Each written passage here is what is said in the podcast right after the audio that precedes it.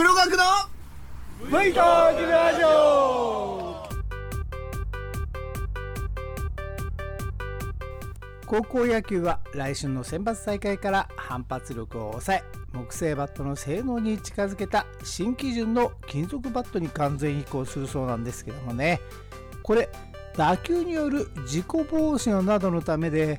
日本高野連の検証では打球の初速が約3.6%落ちるというそうです。まあ長打が減ることが予想され各校はね飛ばないバット対策を迫られているそうですよ。先月行われました明治神宮大会に出た学校では北海道の学校がね新基準のバットで挑んだそうなんですけどもどうも打球が飛ばなくて失速するそうですね。低い打球を打つことが重要になるんじゃないかななんていうことになっていました。となると小技を使う機会も増えそうですよね。単に打つだけで走者を進めるのは難しいからエンドランが増えるんでしょうね。芯を外してゴロを打たせることも大事になりそうですし内野守備を鍛えないとこれ絶対ボロボロっとなりそうですけども神宮と違って甲子園は土ですからね。またいろいろ野球のやり方が変わってくるんでしょう。ただねこれ問題なのは価格だそうですよ。バットいくらだと思います？なんと1本3万5千円従来より約1万円も高くなってしまいます。すごいですね。私の頃でさえ2万しなかった。1万いくらだったと思うんですけどもね。日本高野連の方ではね全国の加盟校に新基準のバットを2本ずつ配布予定だって言いますけどもまあ、春夏の甲子園大会の収入などから当てるそうですけども見た大谷でさえ3つグローブね やってんね2本はねえだろというような気がしますけども。まあそもそも金属バットになったのは木のバットがね折れちゃうとっていうので高校生の負担になるからということで金属になったんですけど。まだこれで新技術の飛ばないバット。そうは言っても高校生も今ウエイトトレーニングがすごいからまたこれも基準がどんどん変わるんでしょうね。まあ春の選抜どうなるか楽しみですけどもホームランが減ることで強豪校よりも古豪昔からのね学校がいろいろ復活してくるのが楽しみになるかもしれません。この番組はホンダハンター株 CT125 と鈴木 V ストローム250に乗ってキャンプツーリングに撮り鉄ツーリングに大忙しな私黒学はライダーの皆さんの休憩時や乗ってはいないけど少しだけバイクに興味があるよ。という方のちょっとした話のネタになればいいなと思ってお話しさせていただく。バイク系独り言ポッドキャスト番組です。さて第275回のお話は？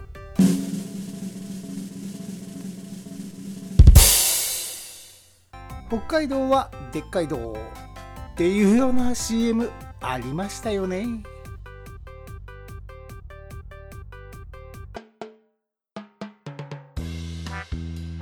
今回北海道のお話をさせていただくんですがその前にね風邪をひいてしまって声がねとんでもないことになってしまいまして本当冗談じゃないような状況になってね、え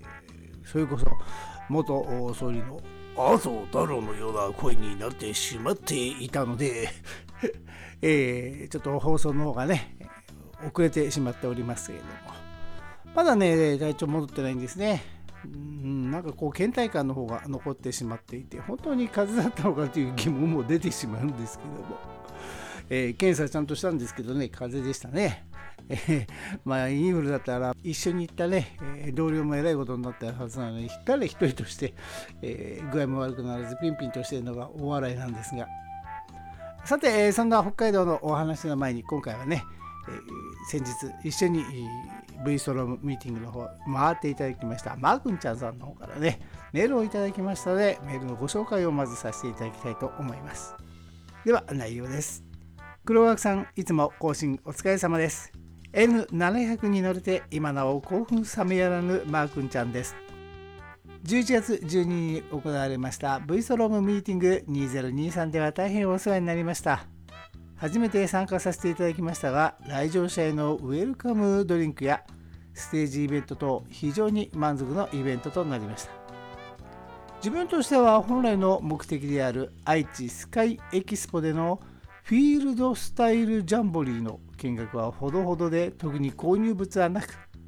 個人的には新幹線や名鉄線に乗車できたことの方が嬉しかったぐらいでした。かっこ笑い。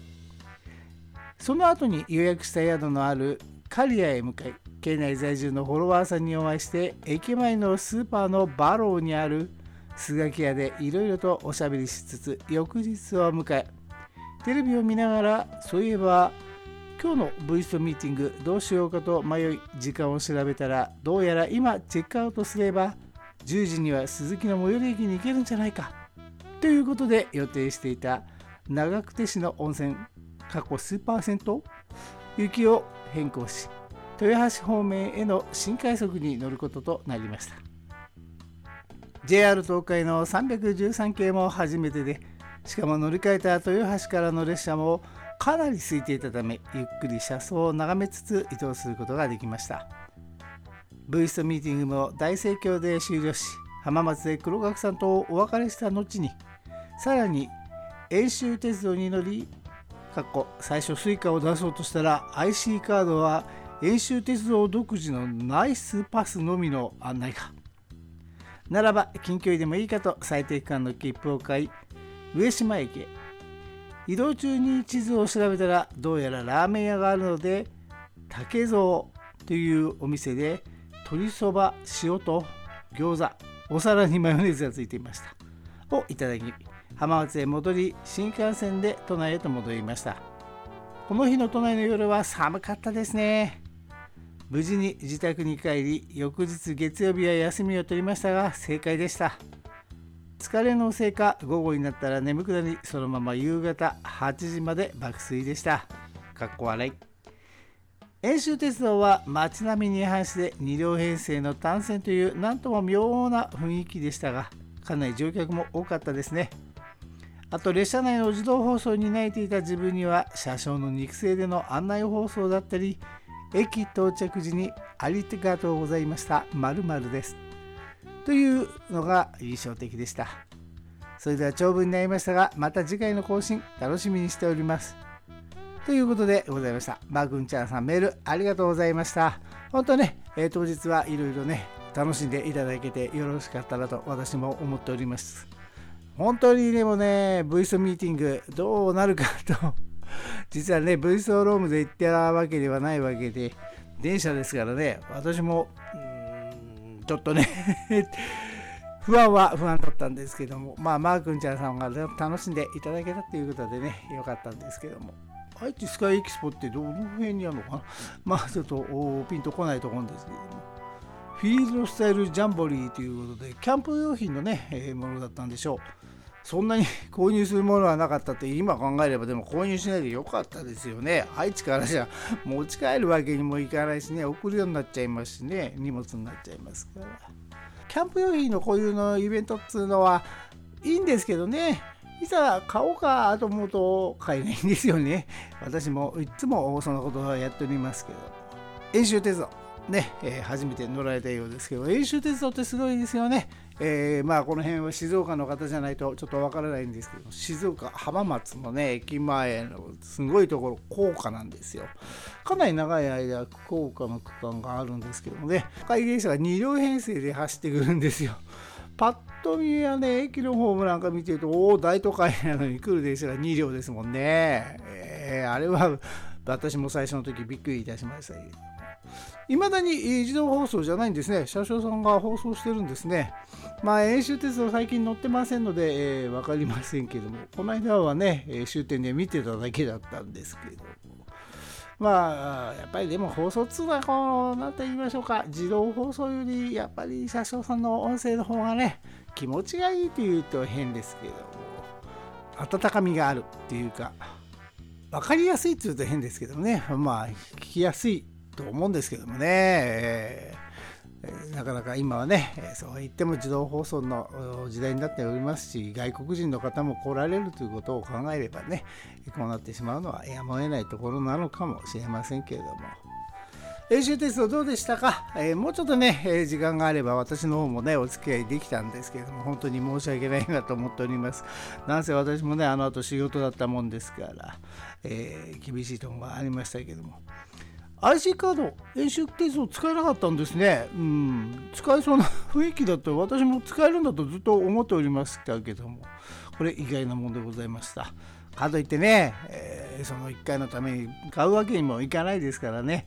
えー、あとラーメン屋さんどうでした？美味しかったでしょうか？武蔵と書いて竹蔵だったそうですね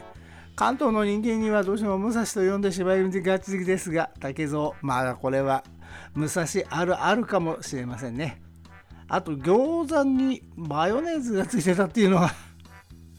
これびっくり。浜松餃子って確かもやしがね、えー、乗ってるんですよね。餃子の周りにね。まあそういうのもあってなんでしょうか。マヨネーズがついてたっていうのはびっくりでございましたけれども。美味しかったでしょうか。まあ本当ね体の方もその日の新幹線で帰られて大正解でしょう。ぱりねなんだかんだ言ってね疲れますからね新幹線の移動もね本当にマー君ちゃんさんありがとうございましたまたね、えー、ぜひいろいろありましたらメールいただきたいと思いますし、また変な話ですけども、どっかミーティングね、えー、V ストだけではなくて、いろんなミーティングでね、ご一緒できればと思いますのでい、ではよろしくお願いしたいと思います。さて、えー、では長くなってきましたので、そろそろ本文の方へ入りたいと思いますね。海道はでっかい道っていうのはね、確かに何年、本当に何年前のフレーズだったんでしょうか、ふとね、思い出しましたけれども、2泊3日で行ってきました。というのもですね、えー、本来でありますと職場旅行に行くんでね、えー、まあ、積み立てをいろいろしたりしていたもんですから今年はどこか行くのかなもうコロナも明けましたのでね、えー、みんなで親睦旅行に行けるのかなと思っていたんですがさすがにもう何年もね行かなくなるとやはり行きたくないって言ったら変変な言い方からそんなどっか遠くまで行くこともないじゃないかっていう声の方が多かったもんですから。じゃあということでね、え、まあ本当に仲のいい人間だけで行きましょうということになったんですけれども最初の人数より減ってしまってね気がついたらうちの班は4人だけになってしまいまして私も若干の体調不良はあったんですがあとねひこちゃんの方は体調不良があったんですけども職場の最年長ということでまあ責任者まあなんかあるわけでもないですね。まあいざとなれば自己責任っていう言葉が出るんで特にね一緒に行ったからっていうのもないんですけども本当に何かあった時にこう名称を出す相手がねねいないと困るじゃないですかまあそういうことのためにということで私も行かなきゃいけないっていうのがあって行ってきたんですけどもえこの日は非番でございました。で、お昼ご飯はね、えどうしようかなと思ってたんですよ。というのも、9時に終わりまして、本当はね、一回家へ帰って着替えなんかをね、置いてから、身軽になってから北海道に行こうと思っていたんですけども、アキさんとね、浜ちゃん、このお二人がね、あの、とんかつ和樹さんでとんかつを食べてみたいというふうにね、言い出しましたものですから、急遽予定を変更いたしましてね、モノレールの流通センターから15分かけて、とんかつ和樹さんでね、えー、とクロースカツ定食と唐揚げの相盛りパックということでね、下包みを打ってから行ったんですけれども、まあちょうどね、これね、いい距離でございますね。歩くのもね、うん、あの、普段見慣れないようなところじゃないですか。ああいうところってねなんで歩いてみるとあららこんな感じなんだなんて思ってね。もうあれは歩いていける距離なんだなっていうのが分かったというだけでもいいんですがただいかんせん。モノレールが高いんでねちょっとあれですけども。皆さんももしよろしければ流通センターモノレール流通センターから歩いて15分でございます。ちょうどお腹を空かしているのにいいし帰りお腹いっぱいで腹ごなしで歩いてくるのにいい距離でございますのでもしよろしければ、えー、とんかつかずきさん行ってみてください。羽田空港到着をいたしますとね、えー、私とアキさんはは JAL、浜ちゃんはポイントで乗るって、ポイントつうかマイルで乗るっていうことで、アナだったもんですから、ちょっとね、降りるところが変わっちゃったっていうのがありますけれども、でもびっくりだったんですけど、本当にね、10分ぐらいの差で出てるんですよね、JAL とアナがね。ほんまあ、あれだけね、本数があるのにそれに加えて、LCC もね成田だって出てるのに。本当に新千歳っていうのは飛行機があいっぱい出るドル箱路線なんだななんていうような気がしますけどまあもっとも北海道行くのにね飛行機しかないでしょうけどもね。ということで、えー、飛行機今回はジェルはですね517便でした。13時25分発。でございました。で今回機材は A350 いやーびっくりしました。初めて見ました。A350 っていうかほとんど今エアバスになっちゃってるんですね、えー、もう JAL って言ったらてっきりボーイングだと思ってたんですけれども。もうほとんどがエアバスなんですね。こういうこういう時代なんでしょうかね。びっくりしましたけど。A350 でっかいんだろうなと思ったんですけれども353かだった？343だったのか。え座席にはねモニターがついてるしやっぱりこうモニターがついてるといいですね。でカメラがついてるんで尾翼から撮っているカメラとあとあれは先頭の足のところでしょうかね。あのタゴンから撮ってるのかもしれないんですけどそういう画像が見れる。いい良かったんですけどいい座席でございました。エコノミーだったんですけど。で、えー、新千歳まで着くんですけどこれがですねびっくりだったんですよ実は。あの天候がね、え、雪が降るっていうことでもうこうなったらっていうことでねワークマンの長靴を履いていったんですね、まあ、下と下がもうラフな格好でございました。で飛行機に乗ってもうね羽田空港でいっぱいやってましたんで。まあちょっと気持ちよくね、えー、乗ってっていってもう間もなく着陸ですよと思った瞬間です。隣に座られてたね同い年ぐらいのサラリーマンの方からねいきなり声をかけられまして現地の温度って何度ぐらいなんですかね。えーと現地の温度ですか。っかりね、北海道民に間違えられてしまったというね、お笑いでございましたけど、まあ、おかげさまでね、降りるまでいろいろね、お話をさせていただいたもんですから、アキさんがびっくりしちゃってね、V トークのリスナーさんだったんですか？まあ、そう思いますよね、突然わけのね、わからない後ろの席でね、いろいろペラペラペラペラ話してるとね、何を話してんだ、あいつはなりますよね。まあ、その方もやっぱり、えー、出張だったようでございましてね、えー、普通の革靴で来ちゃったんですけども、ごついたら買うようですかね。と同僚にまず一番最初に長靴買えって脅かされたんですよなんて話してたんですけどもね。まあそんな脅かされたところへ私は長靴履いてたからてっきりと北海道民かと思われたみたいですけども。まあそんな感じでね、えー、ちょっと賑やかにお話をさせていただいたんですけど。その方もどうなったのかなとまあお会いできないですけどもね、えー、出張のあそうそう相模原に住んでるなんてお話をされてましたね、えー、あ相模原ですか。ということで私もバイクに乗っててキャンプ言うで相模原。漁師道行くんでよく使ってますよなんて。またそこで盛り上がっちゃったのもいけなかったんですね。その方もねとんかつ赤城知ってたんですよ。なもんですからまあとんかつ赤城の話にもなっちゃったっていうのもあったんですけどもね。いろいろとお話をさせていただきました。まあ話しかけやすいのかもしれませんけどもね。まあ話しかけづらいってあの親父と思われるよりはいいかもしれませんけどもそんなことがあったっていうのが飛行機の中の思い出でございますが。えー、新千歳着きましてね、えー、JR で行くかバスで行くか泊まるとこがプリンスホテルだったもんですからどうしようかと悩んでいたところねバスがもうあと10分で出ますよなんて言ってたもんででプリンスホテルで直接つけますよなんていうもんですからね。じゃあバスで行こうと思ったんですがこれが大失敗でした。まあ運賃の方は1100円ということで JR に比べればいくばくか安かったんですけれどもね乗車時間がなんせ着いたのが、えー、15時になってたのか。15時45分かなんかに乗ったんですかね。よくよく考えてみりゃ帰りのラッシュ時間に引っかかってくるわけでございますよ。札幌市内もねもう大混雑でございました。バスもねもう満員で1時間50分椅子に座ってました。一番長い時間座ってたのかな。いやおかげさまでね、ここで地味に聞いてくるんですけどもね、この後ね。で、札幌プリンスホテルへ、えー、着いたのは本当にもう宴会が始まる30分前ということで、荷物を置いてもう即々と行ったんですけども。今回行きましたところは北丸っていうところでございました。居酒屋さんというか居酒屋さんではないのかな。っと美味しいお店でしたね。和食のところなんですけども。ちょっとね人数がいきなりマイナスになってしまった関係でカウンターでよろしいですか？っていうことになってカウンターに横並びで座ったんですけども。こういう冬の宴会コースですからね。1人前ずつ出たりするんじゃなくて鍋がドーンと出てね。お皿で大きく出るのかなと思ったらね懐石料理のように小さく小さくに一つ一つ出していただいて。これがねまた美味しかったんですよ。まああのメニューの方とかいろいろ出させていただきますけどもねお刺身もね、うん、美味しかったですしいろいろな創作料理ってわけでもないよね。えーと、どんなのが出たんだっけな。お品書きもありましたね先付け3点盛りが白糠町の蝦夷鹿肉のロースト道内たらこの醤油漬け十勝月光ゆり根の茶碗蒸し。で本日のお刺身がね旬の刺身3点盛り豊浦町噴火湾の池、えー、タコ。白糠町の天然ぶりサロマ湖のホタテ。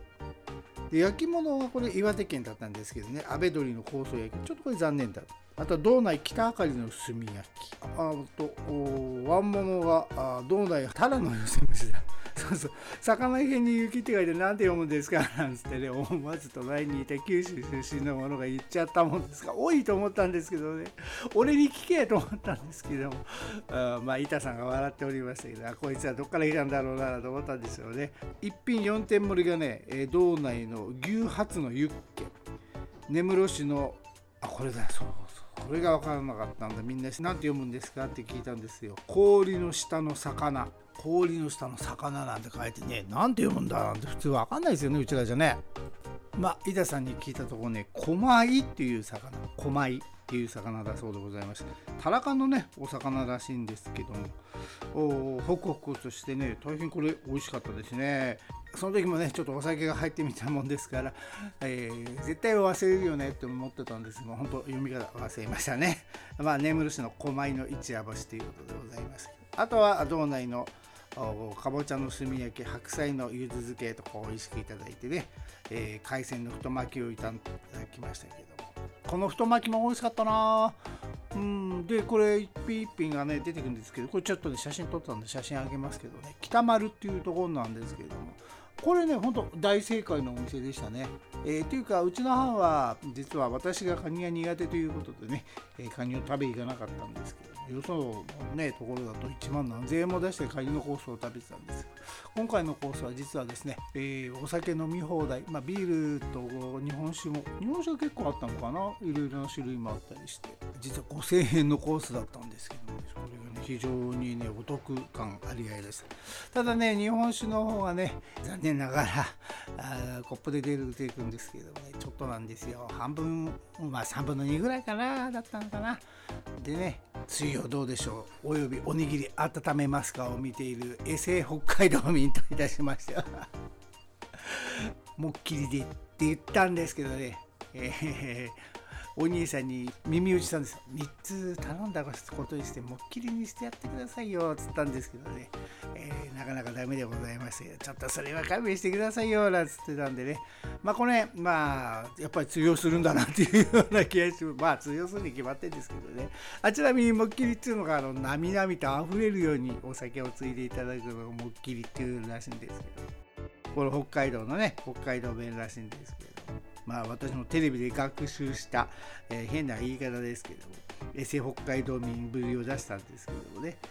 まあなかなかねその辺はうまくいきませんけどもこれ本当たぬき工事にあるんですけどもう一回行けてもいけませんけど実際この家で傘をね折りたたみの傘をカウンターの下に置くことして次の日取り行くんですけどもお店分かりませんでした。迷子になっていましたけども。でこれ北丸さんね、えー、おすすめでございますね。もしよろしければ皆さんも行ってみてはいかがでしょうか。で、えー、そこで食べましてでこの後ね、えー、若い衆というと変ですがこの3人はどっか行ったようなんですけど私の方はねぱりあのバスが効いたんですかね。もうなんかくたくたでね調子悪いなと思ってホテルへ帰るんですけどもその前にと思いまして実はあこれもねおにぎりあこれおにぎり温めますかじゃないですね。友近礼二の番組で知ったんですけどもサンドリアという美味しいサンドイッチ屋さんがあるということを知りましてね。24時間ね、えー、やっているサンドイッチ屋さんがあるんですね。で札幌の駅に実は自動販売機があるもんですから翌朝の工程を考えるとそちらで買ってもよかったんですけどもね。とは言ってもね自動販売機だとかもないと困っちゃうしまた探すのも大変だと思いますよね。お店やってるっていうことでお店行くんですけども。あその前にあの日課のいつものねすすきの日課のところで、えー、写真を撮りましたけれども、えー、証拠写真というと変ですけどちゃんと今行きましたよという意味で撮ったわけですけど歩いて、えー、ちょっとの距離があるんですけども雨も降ってない雪も降ってないっていうことでね雪はね前の日に降ったらしくてね、えー、でも歩道にはあったもんですから。今シーズン最後の雪にしたいですねなんてねみんなで話しながらも言ったんです。ということで歩き出したのはいいんですけどね。ここで来たんですよ。あのバスの後遺症が腰とね骨盤が痛くなっちゃって歩けなくなっちゃいましてね。こんなはずじゃなかったのにっていうぐらい歩けなくてね。もうやばい冷や汗出てくるぐらい痛いんですよ。俺どうしちゃったんだろうなと。まあ1時間50分も高速バスでじーっとね小さくなってりゃ確かに来ますわね。まあそのえらい目に遭いまして、まあ、タクシーに乗っちゃったんですけどね。まあ、まあ、メタで行くんでいい距離でございましたけど。もサンドリアというサンドイッチ屋さんね、え着いたのはもう8時過ぎだったのかな。まあ着きましてサンドイッチ屋さんに着いたんですけども、でもね、もうゾクゾクゾクゾク車が来るお客様が来るまでね、びっくりしちゃいました。サンドイッチを買いにこんな時間に来るんだと思いましたね。だってコンビニだっていっぱいあるわけでしょセイコーマートだって山のようにあんだからね。にもかかわらずね、まあ、えー、皆さん買い物に来るんですけど、まあそのぐらい美味しいサンドイッチ屋さんなんですけどもねそこでサンドイッチを買ってその後札幌プリンスへ泊まって1日目が過ぎたわけでございますで2日目でございますけども2日目はですねあそこ行ったんです余市マッサンですよ。余市蒸留所。これがね大変なんだ。朝ごはんはねサンドリアのサンドイッチを車内で食べりゃいいやと思っていたもんですからまだ良かった。当初の計画ではね本当はね6時前に起きてね場外市場で海鮮丼食べてから行こうと思ったんですけどさすがにねということでね、えー、それはやめたんですけどで、えー、どうやって行こうかなと思いましてねまあ一番ね手っ取り早いのは電車で行くのが夜市も一番いいんですけどこの夜市まで行くっていうのが大変なわけなんですよね。小樽までは電車はね走ってんですよ。いい勢いで本数もあるんですけど。小樽から先がね本数がないんですよね。ということで、えー、当日は西11丁目っていうところで地下鉄に乗って、えー、大通りまあこの辺一駅一駅なんですけども。で札幌へ着いて7時、えー、14分発のね札幌始発の小樽行きに乗るつもりだったんですけど、ね、いかんせん早く着きすぎたということでその前の一本前の電車に乗ったんですがこれが失敗でしたわ。札幌始発じゃないもんです。ですからね。山のように混んでおりまして。まあ札幌で電車待ってる時にあ電車だったんですよ。ディーゼルじゃなくてね。だからあそうそうそうそう。札幌の駅静かになりましたね。前はねディーゼルがガンガンガンガン響いてたのにね全然ね、えー、ディーゼルの音がしないんでね。まあこの辺もびっくりでございましたけども本当にああ随分静かになっちゃったな寂しくなっちゃったななんていうような気がしたんです。小樽行きの電車に乗りまして。途中からね座ることができたんでね、まあ、この辺は良かったんですけどもなんせロングシートだったもんです。朝ごはんは食べれないっていう欠点が出てしまいましたけどまあ車窓を見ながらね、えー、ジュースを飲みながらいたんですけど窓が汚れてるっていうかまあこの時期しょうがないですよね。でも銭箱あたりで綺麗なね海が見れたのは良かったかなというような気がいたしましたけどただびっくりしたのが小樽についてです。小樽の乗り換えなんですけども余市まで行く列車がね、えー、函館本線の今度山線になるんですけど今度は小樽から人がね乗らないもう廃線対象になってるところでの線ですからね人が乗らないということで IC カードはどうやら余市は使えないんですよ。でじゃあどうするのかって言ったら小樽で切符を買い替え直すか。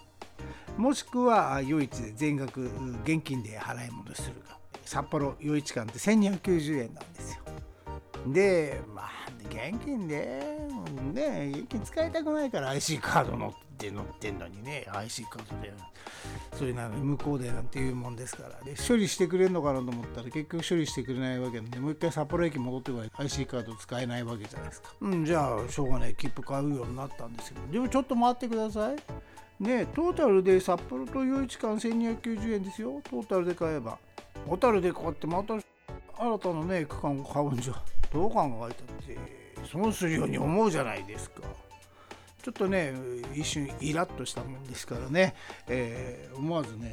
解説に「どうしてなんですか?」って言ったら設備がないもんですごく冷たく言われましてね「えー、後で、えー、現金で払っていただければ後で札幌で処理しますんで」とか言うからね。納得はいかないわけですよ。だって普通に考えたらそうでしょう。だってね1290円一発でなるだろうし。じゃあ小樽で切ったら当然高くなると思うじゃないですか。ところがだったんです実は、えー、小樽までが770円で小樽から余市までが実は440円だったんですね、えー、だからいくら？1210円？実は若干安かったというのがね、えー、分かりまして、えー、まあでもねその辺ね言ってくれないんですよね。JR 北海道の方もさ。実はお客様ここで買い直した方が安いんですよとかね。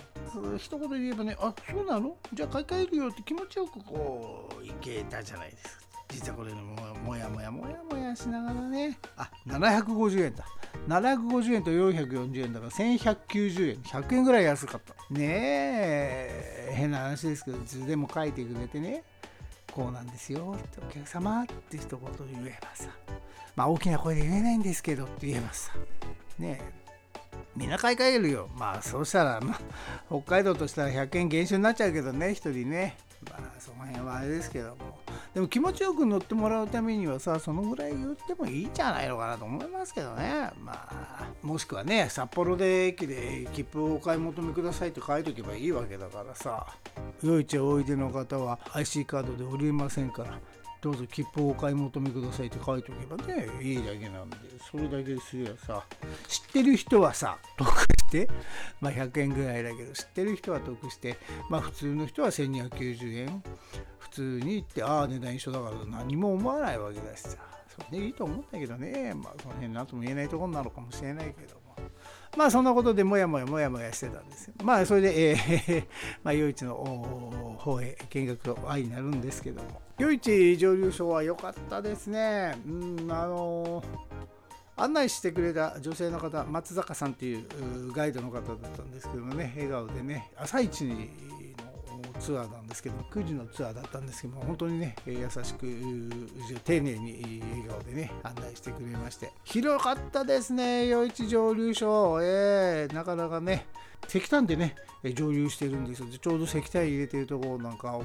ね、見せてくれてあの SL と一緒でね同じようにやっぱり巻かなきゃいけないんでこう巻くのが大変ですなんてお話をね、えー、されておりました。この時期はいいけどねっていう感じですよね。冬場はいいけど夏場は大変でしょうね。っつったらやっぱり夏場はお休みするそうですね。え7月から8月の間はそういう石炭での蒸留をやらない。まあそうでしょうね。やってたら死んじゃいますよね。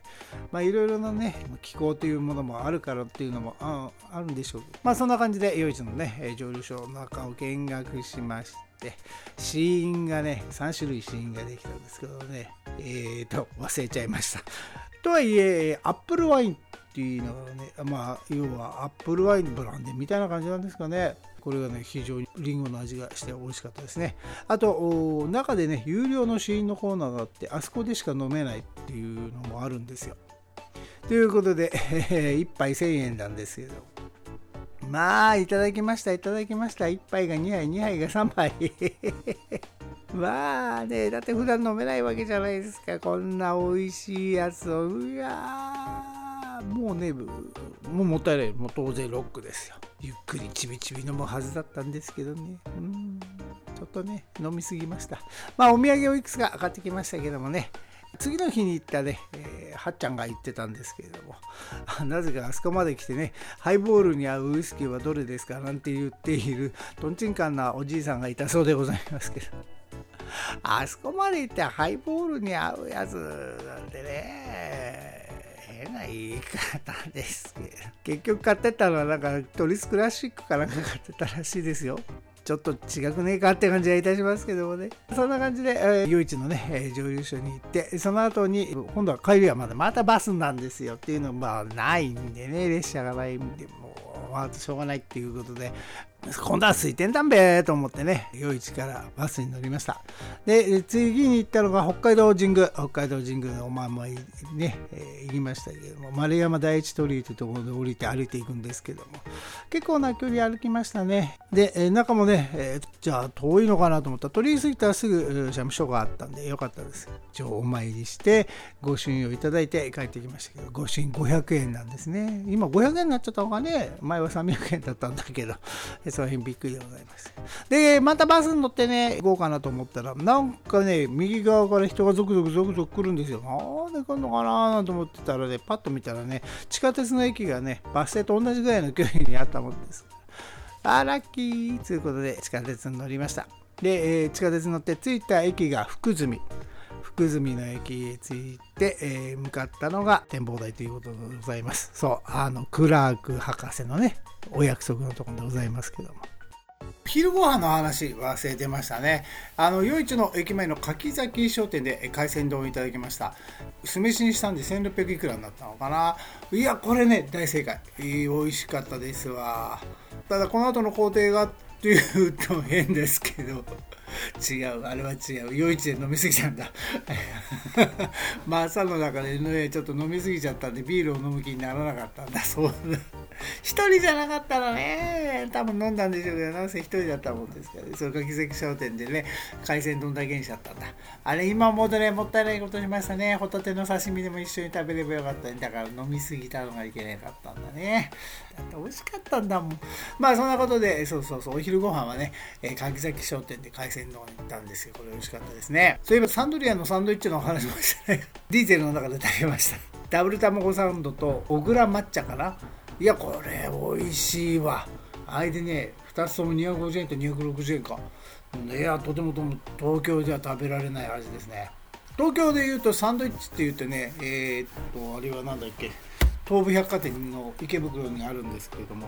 えー、と何だったっけな名前が出てこないぞ。最近ほんと名前出てこないね。あメルヘンメルヘン、えー、でもメルヘンだったら多分もう50円か100円高いからね、えー、絶対値段が違っちゃうだろうけども。メルヘン並みに美味しかったですね。うん、サンドリア。あれはおすすめですね。ぜひ北海道札幌。まあ 行かれた時はね。自販機もあるって言ったんですよね。駅のね向こう側なんですよえー、向こう側つったら変かこっち側のすすきのの方から言うと反対側の方の出口のところにあるんでね。ちょっと行くには不便なところにあるんです。サンドイッチはね本当におすすめですよ。サンドリアさんのねサンドイッチ。これはうん。良かったですね。で、話戻りましょう。えー、それで、羊ヶ丘の展望台行くんですけど、バスでね、羊ヶ丘展望台行きのバスがあるんで、20分ぐらい待つんですよ。あー、どうしようかな、札幌ドーム見に行こうかなと思ったんですけどもね、えー、福住の駅、バスターミナルなんですね。ホームドアじゃないですけどそういうふうにしっかりできてるんですけど多分あれ吹雪対策なんだろうなというような気がいたしますけど。まあいいかということでそこでちょっと待って。で知らなかったんですけどもいきなりバスの中でね展望台へ着きますと入場料をいただきますのでご注意くださいっていうふうに言われてへえと思ってたらねちゃんと中へ入っていくんですね。それでなんですよ。展望台の入り口で降ろされるわけではなくて展望台の中までしっかりと、えー、進めてくれるっていうことでまあ降りたところにね小屋があってそこでお姉さんにお支払いするんですけども羊ヶ丘展望台ということでねこうよかったの。そうそう JAF 料金が使えてね、えー、まあ50円引かれただけだったんですけども JAF もね、えー、会費払ってますからね、えー、有効に使いましたえバスを降りてすぐそうやって。で、えもうすぐなんですね。目の前に クラークさんが立ってんですね、えー、でうわこんなところにあるんだ。てっきりもうちょっと離れたところにあるのかなと思ったら実は入場ゲートのすぐそばにありました。で写真撮らなきゃなと思って弱った台からキョロキョロしたらちゃんと今はスマホ置く台があるんですね。えスマホ置く台のところで撮らせていただきましたけどいいポーズを撮ってね。札幌市街が一望に見えてね噂の札幌ドームも正面に見えるね。なかなか良かったですね。あとクラーク博士のお話を展示してある部屋とか羊さんが寝てる部屋とかね。さすが羊が丘展望で 羊飼ってるんですね。まあ行った時間が寒かったしもう時間も時間だったっていうことで皆さん、えー、ご休憩タイムでしたけども時間が良ければ多分あれ、えー、丘をね、えー歩いているんでしょうね。秋なんかだと多分、こう草をはんでいる羊さんが見れたのかもしれませんけど。ということで、えー、羊ヶ丘展望台の方を見てでまた福住へバスで戻ってで札幌ドームちょっと歩いてね行ってきました。札幌ドーム中入れるんですよ。無料の展示場があるんでねそこだけちょっと見ていきますけども寂しく北海道日本ハムのコーナーがありましたけどもね、えー、どうなっちゃうんでしょうか。でもなんか見たら来シーズン3月の初めの方に2試合ほど試合やってもらえるそうですね、まあ、エスコンフィールドの天然芝なもんですから天然芝育てなきゃいけないっていうことでねそういうことがあって、えー、なんか2試合だけやってもらえるなんて出ていましたけど法外なレンタル料でもふっかけるんですかねやつらでどうなんでしょうか。いろいろ見てるとひどいなというような気がいたしますえー、でその後 まあ札幌ドームを見てで、えー、札幌へ戻ってきまして第2日目の夜は、えー、まず最初にね傘を忘れたということで傘を取りに行って、えー、その後はあ無夫婦タイムということでまあお風呂に入ったりいろいろやったりでね、えー、楽しく過ごさせていただきました。いや、楽しく過ごしすぎたっつった方がいいのかな。えー、久しぶりのお日、独身タイムでございましたんでね。いいですね、北海道は。やっぱり、どさんこは。ちょっと本当にどさんことかどうかわかんないけども、まあ楽しくね、時間を過ごさせていただきました。飲みすぎちゃったかなっていうような気がしましたけどもね。で、晩ご飯は羊が丘、味の羊が丘行ったですよ。味の羊が丘ね。実は私ジンギスカンというとあそこしか行きません本当にね味の羊が丘おすすめでございますえ松尾ジンギスカンも美味しいでしょうけどもね。まあ個人的には私別バーベキュー行ってみたかったんですけども。まあそれよりも安全をとりましてね味の羊が丘で食べてきましたけどやっぱりジンギスカンうまいですね。えで3日目、えー、3日目は朝ごはんは何食べたんだっけ？あ、そうだ、また朝ごはんもサンドリアのサンドイッチ食べたんだ。あ、そう、あの、札幌のね、えー、今度は自販機で買って、自販機やっぱりちゃんと買わないんやなということでね、札幌の自販機で、ダブル、またダブル卵サンド食べたんだ。で、えー、食べて北、北広島から、向かったのがエスコンフィールド北海道。実は、北広島の駅でね、逆に降りてしまいまして、バス1本乗り過ごしたっていうのがあるんですけども、おかげさまで30分寒空のほど待っちゃいましたけどもね、パッと見だってバス出てそうな方だったんだもん、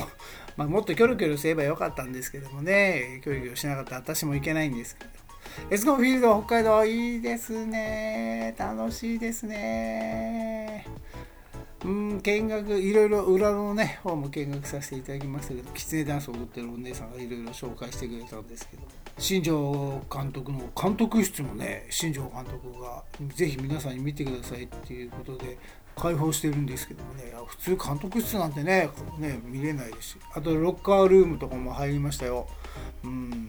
ただあなんかやっぱり駒沢の暴れん坊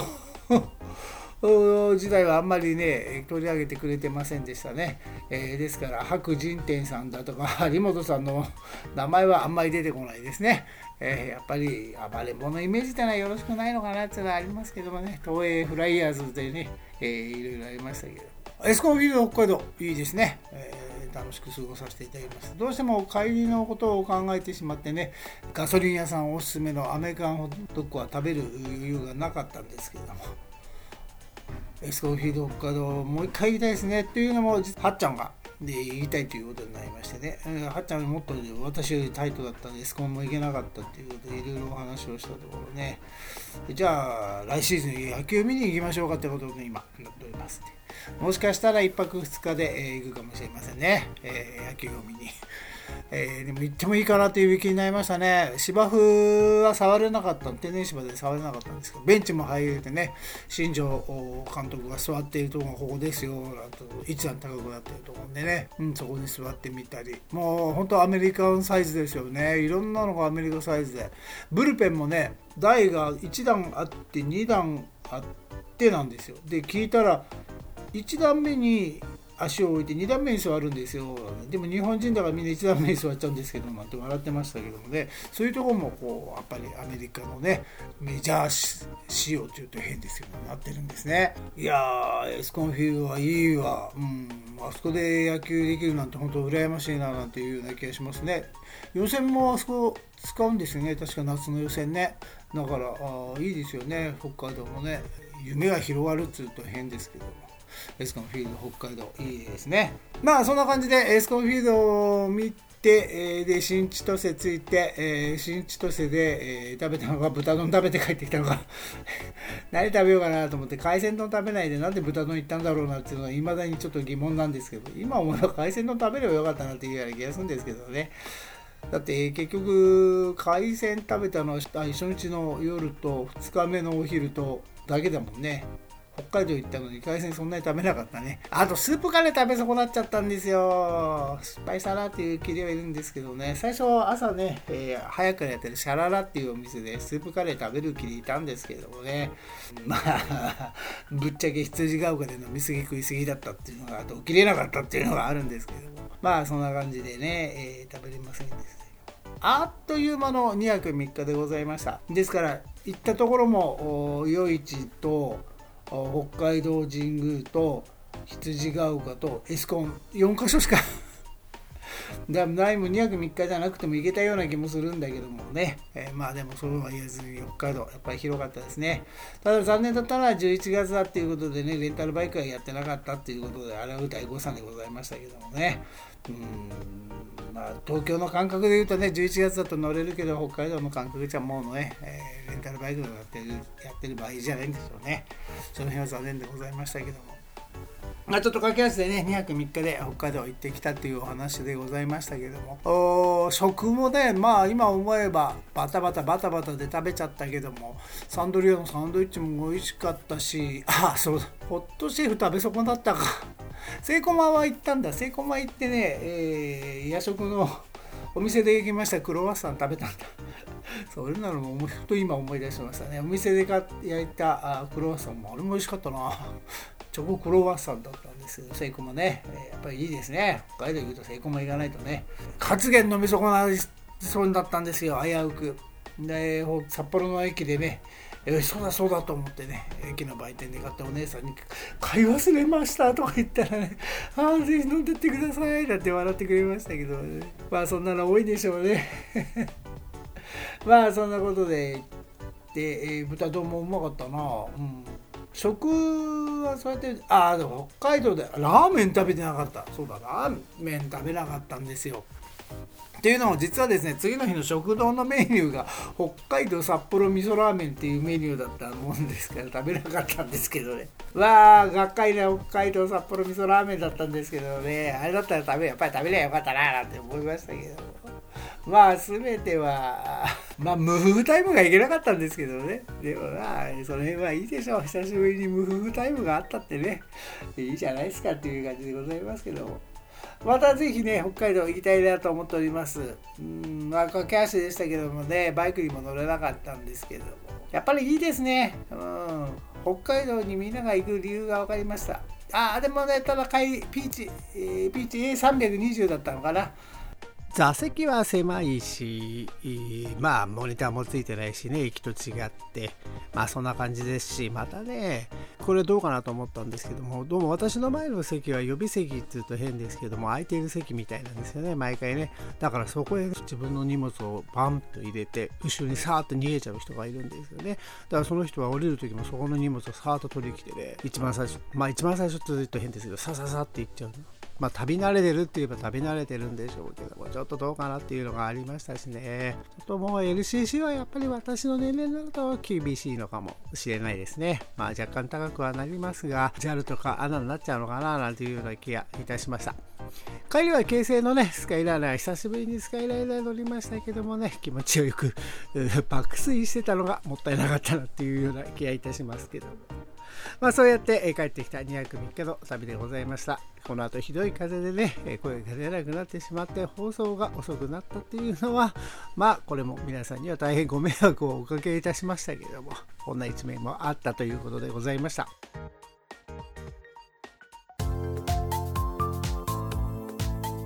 さて第275回の収録もそろそろおしまいにしたいと思いますバイク系独り言ポッドキャスト番組 V トークラジオ今回の配信はいかがだったでしょうか？まあ、今回のね北海道のお話でしたんで北海道の写真とかバシャバシャバシャバシャ上げておきたいと思いますのでね V トークラジオのブログ http コロンスラッシュスラッシュ V ストーク 650.C3 の方をねぜひ見といてください。メールお待ちしておりますどんなメールでも構いませんのでねよろしくお願いします。メールのアドレスは v ト